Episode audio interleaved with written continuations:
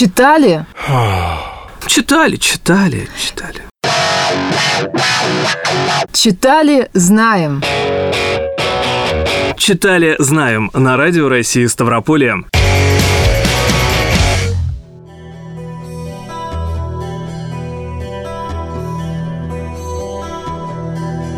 Ты меня на рассвете разбудишь Проводить не обутая выйдешь. Ты меня никогда не забудешь. Ты меня никогда не увидишь. Como no quiero que te que te vayas más pronto. Llévame amado contigo, yo te seré una vela en el camino, yo te prevendré tormentas con el corazón. Я знаю, чем скорее уедешь ты, тем мы скорее вечно будем вместе. Как не хочу, чтобы уезжал, как я хочу, чтобы ты скорее уехал. Возьми меня, возлюбленный, с собой. Я буду тебе парусом в дороге. Я буду сердцем бури предвещать. Мне кажется, что я тебя теряю. не мигают, слезятся от ветра Безнадежные карие вишни Возвращаться. Плохая примета. Я тебя никогда Ария «Я тебя никогда не забуду» из рок-оперы Алексея Рыбникова и Андрея Вознесенского «Юнона и Авось» по праву считается одной из самых известных песен о любви. А сам спектакль больше 40 лет – визитная карточка Ленкома. Было ли место романтики в реальной жизни? Эта программа «Читали, знаем» у микрофона Дина Романовская. Доброе утро. По правде говоря, история, произошедшая между русским дипломатом Николаем Рязановым и дочерью коменданта форта Сан-Франциско Марией Консепсион Аргуэлью, она же Кончита, ничем не отличается от прочих печальных любовных историй. Юная девушка влюбляется в иностранца, он годится ей в отцы, он прославленный путешественник, просоленный морями – он обещает увезти ее в другую страну, приблизить к королевскому двору. В общем, сулит золотые горы, но обещание своего не сдерживает, их разлучает его смерть.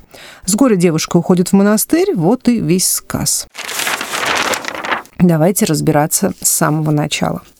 Все началось в 1978 году, когда композитор Алексей Рыбников написал несколько импровизаций на мотив православных песнопений и показал их главному режиссеру Ленкома Марку Захарову. И режиссеру приходит в голову идея поставить спектакль, а не просто драматический, музыкальный, но тут, внимание, по мотивам слова о полку Игореве. Либретто предложили написать молодому поэту Андрею Вознесенскому, который от этого предложения отказался. Как вспоминал потом Андрей Вознесенский, тогда я был наглый молодой поэт, мне казалось непонятным, зачем надо писать нечто славянофильское по слову о полку Игореве, в то время как неизвестен его автор, и даже неизвестно, был или нет автор слова. Я говорю, у меня есть своя поэма. Она называется «Авось» о любви 42-летнего графа Рязанова к 16-летней Кончите. Давайте сделаем оперу по этой поэме. Марк растерялся немножечко и сказал – Давайте я почитаю. На следующий день он мне сказал, что он согласен и что мы сделаем оперу. Так кто же такой граф Рязанов? Не лишним будет отметить, что титул этот он носит только в художественной литературе. На самом деле он родился в семье бедного коллежского советника. Получил хорошее образование, знал пять языков, был очень хорош собой и за статность, сноровистость и красоту 14-летнего Рязанова переводят в Измайловский лейб-гвардии полк. В 1787 году, во время поездки императрицы по Крыму, Николай участвует вместе с другими молодыми офицерами гвардии в обеспечении ее безопасности. Тогда ему было 23 года. После Рязанов оставляет военную службу и становится чиновником. А в 30-летнем возрасте его отправляют в Иркутск, где он инспектирует деятельность компании первых русских поселений в Америке. Там он знакомится с дочерью основателя этой компании и женится на ней. Но через 8 лет его жена умирает от родовой горячки. Утрату жены Рязанов переживает очень тяжело. Он хочет посвятить себя воспитанию сына и дочери и уйти со службы. Кончина жены моей, составлявшей все счастье, все блаженство дней моих, соделала для меня всю жизнь мою безотрадную. Двое милых мне детей, хотя некоторым образом и услаждают жизнь мою, но в то самое время расстравляют они сердечные мои раны, пишет Николай Рязанов Ивану Дмитриеву. Но император Александр I отставки Рязанова не принимает, а назначает послом в Японию. Так Рязанов становится первым послом России в стране восходящего солнца. Дипломатическую миссию объединили с первым кругосветным плаванием российских моряков, возглавили экспедицию Николай Рязанов, который к тому времени получил титул придворного камергера, и адмирал Иван Крузенштерн. В Японии Рязанов изучает язык, составляет первый в мире русско-японский словарь из пяти тысяч слов и учебник, который включал азбуку, основные грамматические правила и примеры простых фраз. В предисловии к этому учебнику можно прочитать. Сопутствовавшие мне японцы, у коих я языку их обучался, были простолюдины. Слова, отвлеченные понятия, изображающие, не были в курсе их разумения, а потому и труд мой не смог достичь желаемого совершенства. Но если может он хотя бы мало быть использован для наук и торговли, то сугубо уже вознагражден. А вот посольская миссия Рязанова обернулась неудачей. Историки связывают это с тем, что русские не знали местных обычаев. Нетерпеливый и настойчивый Рязанов казался посланником императора грубым и вспыльчивым, а такое поведение японцы считали недопустимым.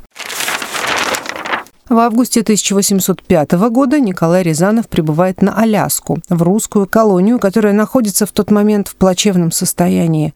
Поселенцы умирают с голоду, так как доставляемое им продовольствие доставляется уже испорченным. Чтобы как-то исправить положение, он выкупает у американского торговца брик Юнона с грузом продуктов. Но и этих запасов мало. И Рязанов принимает решение наладить торговлю с испанцами. Он приказывает построить еще одно судно «Авось», и в марте 1806 года оба корабля приплывают в Калифорнию, которая была тогда испанской колонией.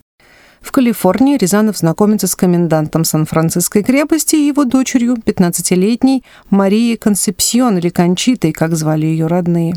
И всего через несколько недель 42-летний камергер предлагает юной испанке руку и сердце. Однако спутники Рязанова предполагают, что в этих отношениях было больше расчета, чем любви. Из дневника Георга Лансдорфа, корабельного врача Юноны. Можно было подумать, что он влюбился в эту красавицу. Однако ввиду присущей этому холодному человеку осмотрительности, осторожнее будет допустить, что он просто возымел на нее какие-то дипломатические виды. Да и со стороны Кончиты. Помолвка с Рязановым была не итогом пылкой юношеской влюбленности. Девушка ранее прожила шесть лет в Париже, где получила блестящее по тем временам образование и тяготилась жизнью в Калифорнии. По ее словам, там была прекрасная земля, теплый климат, хлеба и скота много и больше ничего. Поэтому она надеялась стать женой русского придворного и уехать с ним в Петербург. Из письма Николая Рязанова министру коммерции России графу Николаю Румянцеву 26 июня 1806 года.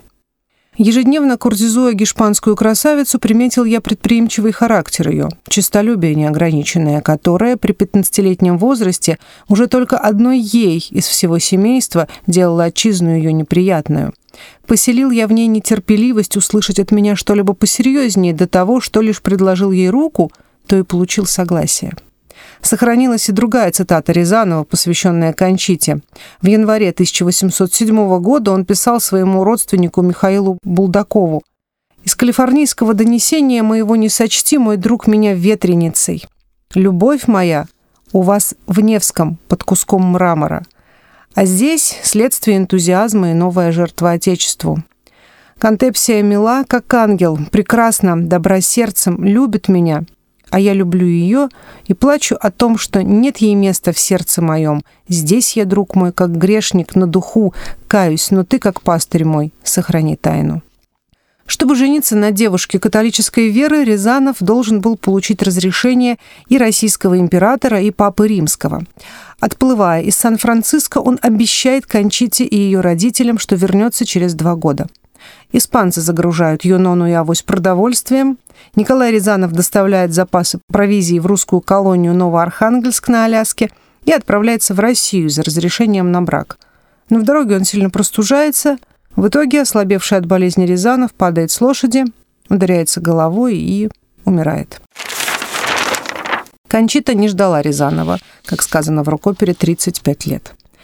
Она чуть больше года ходила каждое утро на мыс, садилась на камни и смотрела на океан.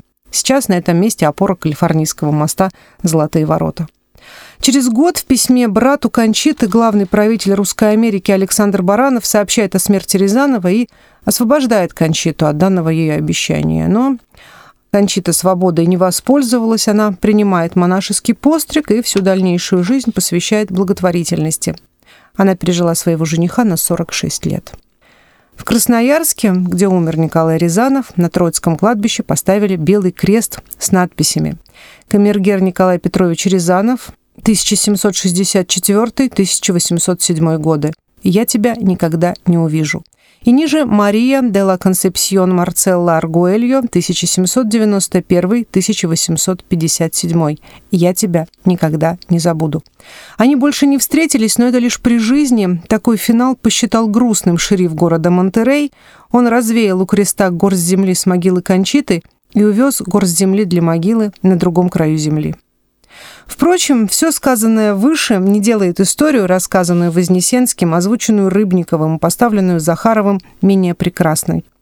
Для Захарова экспедиция Рязанова была лишь поводом поговорить на его любимую тему о том, что слава безумцам, которые осмеливаются любить, зная, что всему этому придет конец.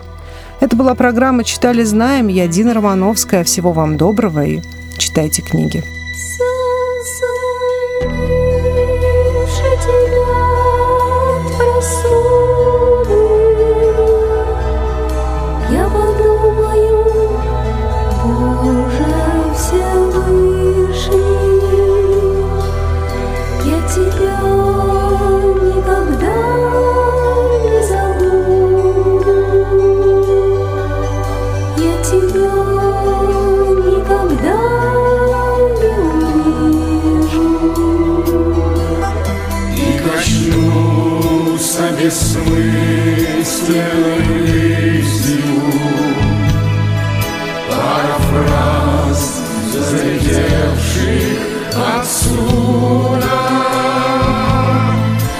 тебя никогда не увижу.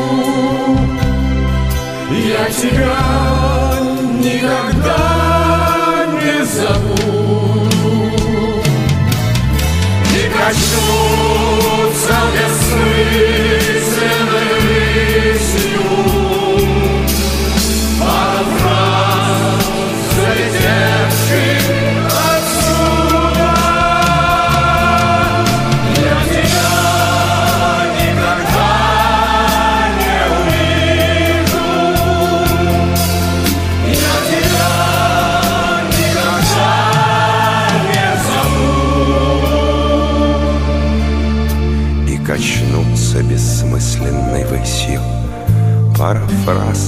залетевших отсюда Я тебя никогда не увижу. Я тебя никогда не забуду. Я тебя никогда не увижу. Я тебя никогда не забуду. Я тебя никогда не забуду